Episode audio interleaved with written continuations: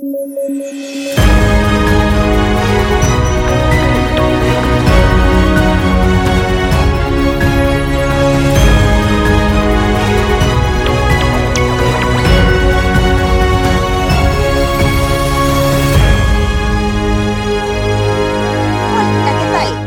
soy Alexandra Ames y esto es Debate a través de Sudaca PE, como siempre, para compartir las noticias más importantes del día junto a David Rivera y Paolo Benza. El día de ayer no tuve oportunidad de conectarme y les cayó sus chiquitas. Gracias David, gracias Paolo por hacerme justicia eh, por lo que me pasó.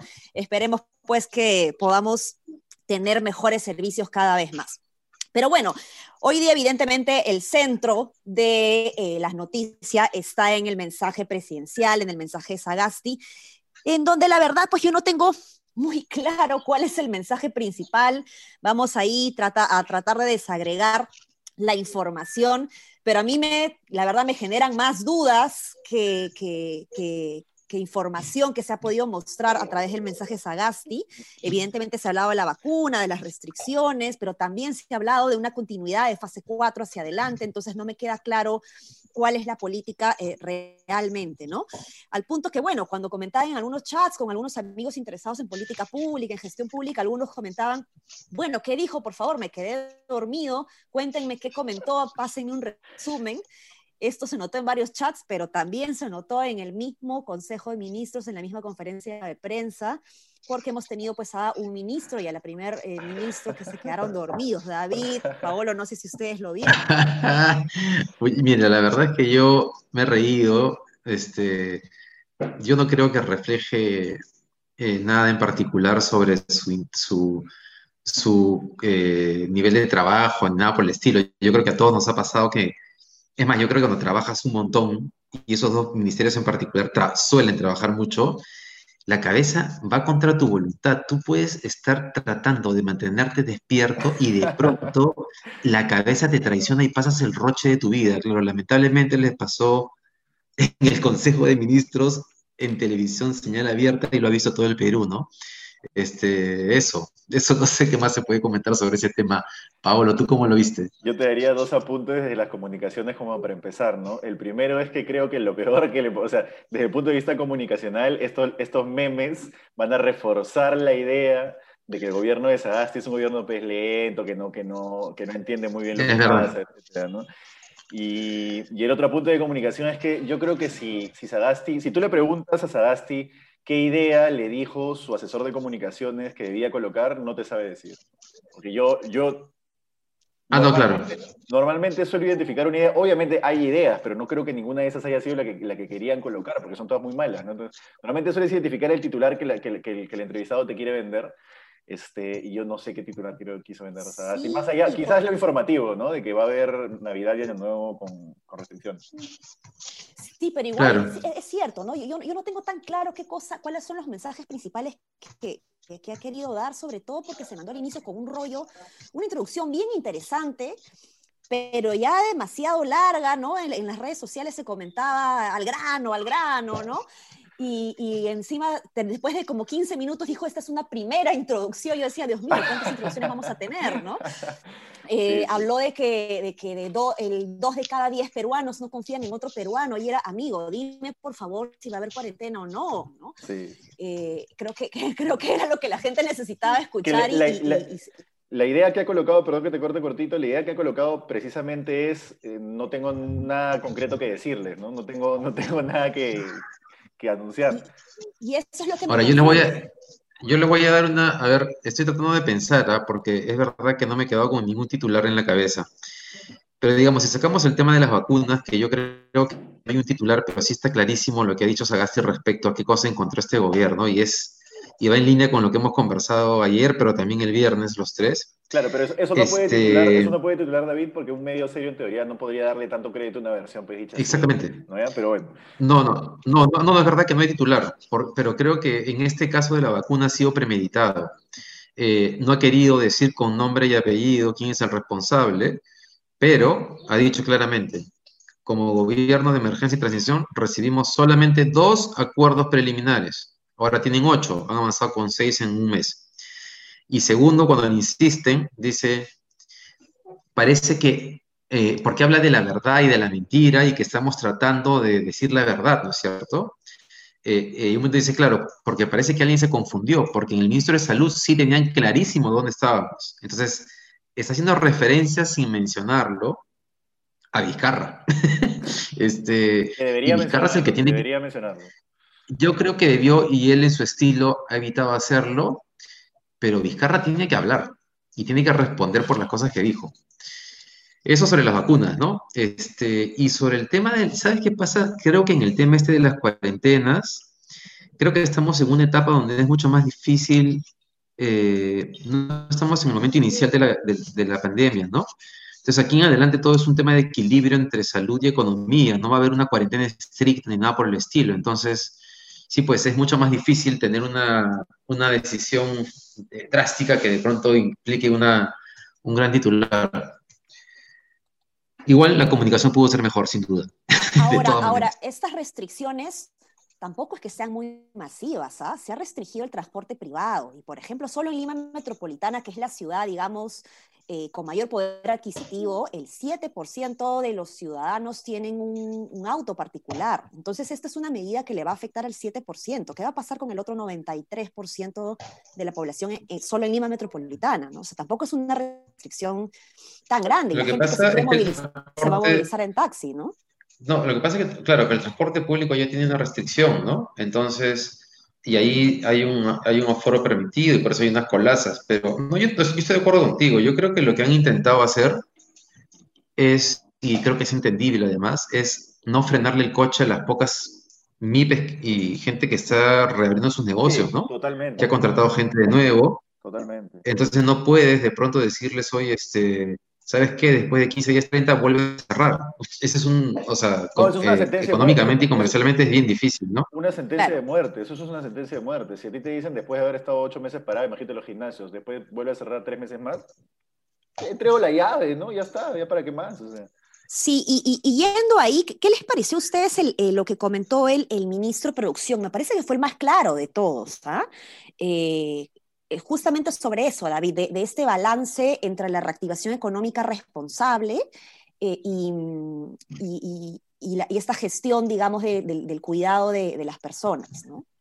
Creo que tal vez ese es el mensaje que el resto del gobierno no está, no está, no está, eh, no está tratando de dar, ¿no? O sea, el gobierno transmite que, que no hay bueno, yo estuve en el gobierno ocho meses solamente porque me fui rapidísimo del gobierno de PPK, pero, pero una cosa este, patética, pavorosa que pasa en muchos gobiernos es que no hay mensajes claves construidos dentro del gobierno para todos. Tal cual. Entonces tienes acá el ministerio diciendo algo por su lado, eh, y eso es lo que se está viendo en el gobierno de Sagasti, ¿no? Está viendo una falla eh, preocupante de los, de, los, de los mensajes que deben comunicar.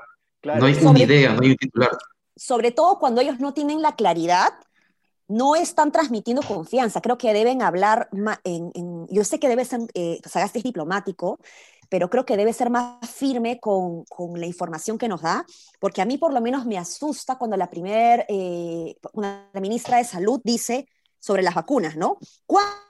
Y cuándo no tenemos cómo saberlo. Así le, respondió a una periodista que le preguntó, ¿no? ¿Cuándo y cuándo? ¿no? Entonces, ¿cómo, ¿cómo, me vas a decir eso? No me puedes pero, Ale, pero ¿sabes? No, pero que perdone la ministra de exacto, que perdone la ministra de Salud no puede decir eso en este momento. Es inaceptable. yo, entiendo, yo, entiendo, que no lo sepa, tiene que saberlo. Pero pregunta algo, pero ya, pero, ya, pero le pregunto algo entonces. Volvemos a Vizcarra. Pero es que claro, ¿cuál es el, o sea, ellos tienen que informar que el punto es no, no, ¿cuál es el punto? Digo que sí podrían, o sea, ¿cómo, cómo, ¿cuál sería esa, esa forma óptima de comunicar una situación que, en realidad... Que, salga y diga Vizcarra es, un, Vizcarra es un inútil, ¿no? Yo creería que... O sea, que explique por qué, que explique por qué no tenemos cuándo y cuánto o sea, ah, van a llegar las vacunas. O sea, que no nos diga simplemente no sabemos, sino no sabemos por qué no sabemos y qué podemos hacer para mitigar esta situación. Pero no nos puede dejar esa frase eh, cuando el, mismo presidente está hablando de, generar confianza, ¿no? Situación difícil porque eso implicaría que Massetti eh, se explaye sobre lo que deslizó Sagasti. Y es que el presidente estuvo mintiendo y fue, y fue Vizcarra porque en, porque en el MINSA sabían claramente qué estaba pasando. Entonces, Macetti tendría que decir miren, lo que pasó en ese tiempo fue lo siguiente. Ahora, si la llevan al Congreso, va a tener que contarlo, ¿no? Por eso te iba a decir, quizás es demasiado costo político ya mantener a Macetti, quizás ya no tiene tanto sentido, por más que sea buena ministra y por más que pueda reconocerse algunas cosas. Quizás ya en la balanza para este gobierno es mejor buscar a otra persona que sepa de salud y que le permita tener una respuesta a las cosas políticas, ¿no? No lo sé. Pucha, pero es que eso implica que alguien se meta de cero, no sé. en esta etapa de la pandemia también es, es, un riesgo, ¿no? Es un, es un tema difícil para el gobierno y, ¿Podrías, y todas las críticas son válidas. Podrías llamar a un Gotuso, que ya estuvo metido en el tema, ¿no? Que, que, que al menos ha estado muy cercano, por ejemplo, creo. Pero bueno. O el viceministro, ¿no? Que, que es el que está dando la cara además en los últimos, en los últimos tiempos. Eh, oye, Ale, pero el, punto que planteas tú ese, ese, eh, hace un rato eh, sobre el tema de, de cuál es la decisión del gobierno respecto al tema de reaperturas es este, importante porque si bien es cierto que es difícil mantener este equilibrio entre economía y salud y que por lo tanto han aplicado esta restricción a autos privados, también pues es un problema que el 24 o el 31 de pronto se les vaya de las manos el tema que la gente se desboque, eh, finalmente la responsabilidad va a caer en el gobierno por no haber tomado una decisión más drástica, ¿no? Es, es, muy preocupante. A mí la verdad que me deja preocupada, no me, no me da tranquilidad, no me transmite confianza todo esto, pese que creo que la, si hacemos un workload, ¿no? esta nube de palabras, creo que la palabra confianza es la que más se ha dicho en el discurso de Sagasti y es lo que menos me ha quedado, ¿no? Creo que cuando repites algo y refuerzas eso, eh, es, eh, es, justamente, es como que sientes la obligación de, de, de, decirlo para que no se den cuenta que en realidad no estás transmitiendo confianza. No sé, yo, esto, yo me quedo muy preocupada y no solamente porque vaya a haber una segunda ola una, o una mala gestión, en realidad yo creo eh, que tenemos ministros capacitados, pero no, no, no me da la confianza de porque no sé por qué no se están consiguiendo las metas de las vacunas. Se habían hablado al inicio, eh, o sea, eh, la, misma ministra ha dado eh, información contradictoria en el transcurso de los meses. Ahora dice que han retrocedido en las negociaciones porque ya la misma Pfizer le dijo que no tenía lo que le iba a dar. entonces es, es, es bien complejo, asusta y no solo desde el punto de vista sanitario, sino que asusta desde el punto de vista de la estabilidad política porque empieza a haber una segunda ola y el Congreso se va a agarrar de eso para vacar a Sagasti. Entonces, yo, yo, yo, tengo, yo iría con mucho cuidado también por ahí, ¿no? Mm, sí, mm. preocupante. Ahora, eh, teníamos otro tema para hoy que, que, yo quiero hacer un comentario importante que es el de la presunta concertación de precios en el mercado del pavo, ¿no? En el mercado de lo que vamos a comer en 15 días. Este, la Comisión de Defensa de la Libre Competencia del Indecopi inició un procedimiento administrativo sancionador contra las empresas Encosud Retail Perú de Bon y Metro, Macro Supermercadista, que es Macro, Supermercados Peruanos, que es Plaza B y Banda, y, y Supermercados Totus, que es Totus, porque presuntamente habían acordado fijar precios en la venta de pavo entero a nivel nacional. Yo quería hacer simplemente un comentario eh, interesante respecto a esto, sobre un tema que quizás nos atañe un poco más en estos momentos eh, de pandemia, ¿no? que es que el, mismo esquema que presuntamente habían utilizado, este, o un esquema muy parecido, mejor dicho, al que presuntamente habían utilizado para fijar el precio del pago, es el que utilizan las farmacias y las clínicas para mantener los precios tan por encima del mercado de la calle, que son las boticas de la calle, Incafarma, Mifarma, etc. ¿Cuál es ese? Básicamente en el mercado de farmacias tienes una lista de precios que se llama el Kairos, que es una revista que se reparte a todas las clínicas, le llega a las boticas, pero ellas no la usan, y lo que hace la lista es tener un precio ahí fijado por el proveedor, que es lo mismo que han hecho acá, porque son los proveedores los que, los que han puesto precios mínimos al público, ¿no? Redondos y, los que habrían puesto, mejor dicho, este, Redondos y San Fernando. Ahí lo hacen los laboratorios. Los laboratorios fijan un precio inflado en esa lista de precios, que claro, no está fijado, pero las clínicas leen esa lista y sus precios están muy cerquita de esa lista. Entonces, eh, a lo de copy, ¿no? Si así, el pago, el pago es importante, por supuesto, pero creo que las farmacias de las clínicas hace rato están pasando piolas, todo el mundo sabe que pasa eso. Esto ya, ya yo lo he sistematizado en alguna investigación, creo que tendría que empezar a abordarse de una vez. Cierto, en este caso ha sido más fácil porque, según lo que, lo que informó Indecopy, San Fernando y Redondo han operado como facilitadores de la concertación de precios, es decir, cuando alguien incumplía el acuerdo, la misma San Fernando y Redondos llamaban a los, a los, a estas cadenas comerciales a decirles, oye, el, ¿no? O sea, el acuerdo es este, ¿no? Ahora, solamente una, una precisión para quienes nos escuchan. Cuando hablamos de presunto, eh, es importante señalar que cuando Indecopi decide dar este paso porque tiene evidencia suficiente de que efectivamente ha pasado. Y en este caso en particular se trata de una concertación que habría ocurrido entre los años 2010 y 2016. Es decir, durante siete años han estado concertando precios para que el pavo tenga un precio determinado mínimo, ¿no? Vergonzoso. No, terrible, es vergonzoso, en verdad. Terrible, terrible. Y lo que dices, Paolo, es cierto, ¿no? O sea, e, e, esto nos, nos indigna a las amas de casa como yo, que está pensando también en, en, su pavito, obviamente uno chiquito porque solamente con los de mi casa vamos a celebrar la, la Navidad. Pero, eh, pero sí es este, muy complejo lo que mencionas, David, sobre la concertación de precios de los medicamentos. ¿no? Creo que el, el, el tema de la economía de la salud está muy poco explorado y eh, finalmente los peruanos terminan gastando mucho de su propio bolsillo que de eh, los servicios de salud que uno mismo paga, tanto en, las, en los seguros como en, en como, tanto en los seguros privados como, como en, en seguro social, ¿no? Entonces, eh, es, es, muy complejo. Creo que acá hace falta mayor capacidad de investigación y mucha rigurosidad también para, para castigar y multar por parte de, de, Indecopi, porque tienen que haber sanciones drásticas, ejemplares y que, que permitan pues que esto no, no siga sucediendo. ¿no? Así es. Y, Así es. Y hablando de aves, una, Pablo, dale. Una, una cosita nada más, que era que precisamente los especialistas que yo consulté para esa investigación me decían, claro, esta investigación de la de las farmacias clínicas es más difícil que la de algo como lo de los pavos, porque no hay explícitas llamadas, explícitos correos, ¿no? Pero bueno, que mm. es más difícil no quiere decir que no la tengan que abordar. Claro. Exacto. No, Pablo, yo te iba a decir que hablando de aves, hoy día la final se juega la primera final del.